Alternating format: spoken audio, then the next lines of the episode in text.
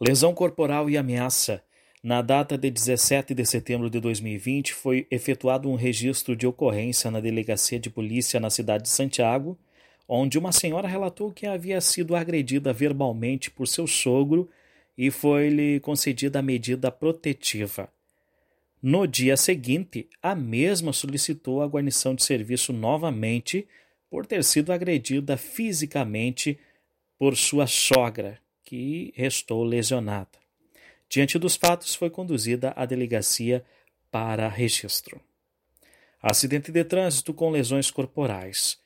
Na data de 17 de setembro de 2020, a guarnição de serviço da Brigada Militar foi solicitada através do fone 190 que havia acontecido um acidente de trânsito no acesso norte, saída para Santiago.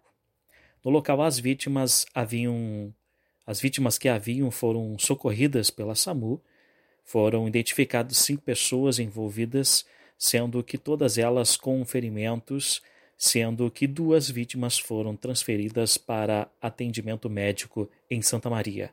Foi efetuado o registro da ocorrência.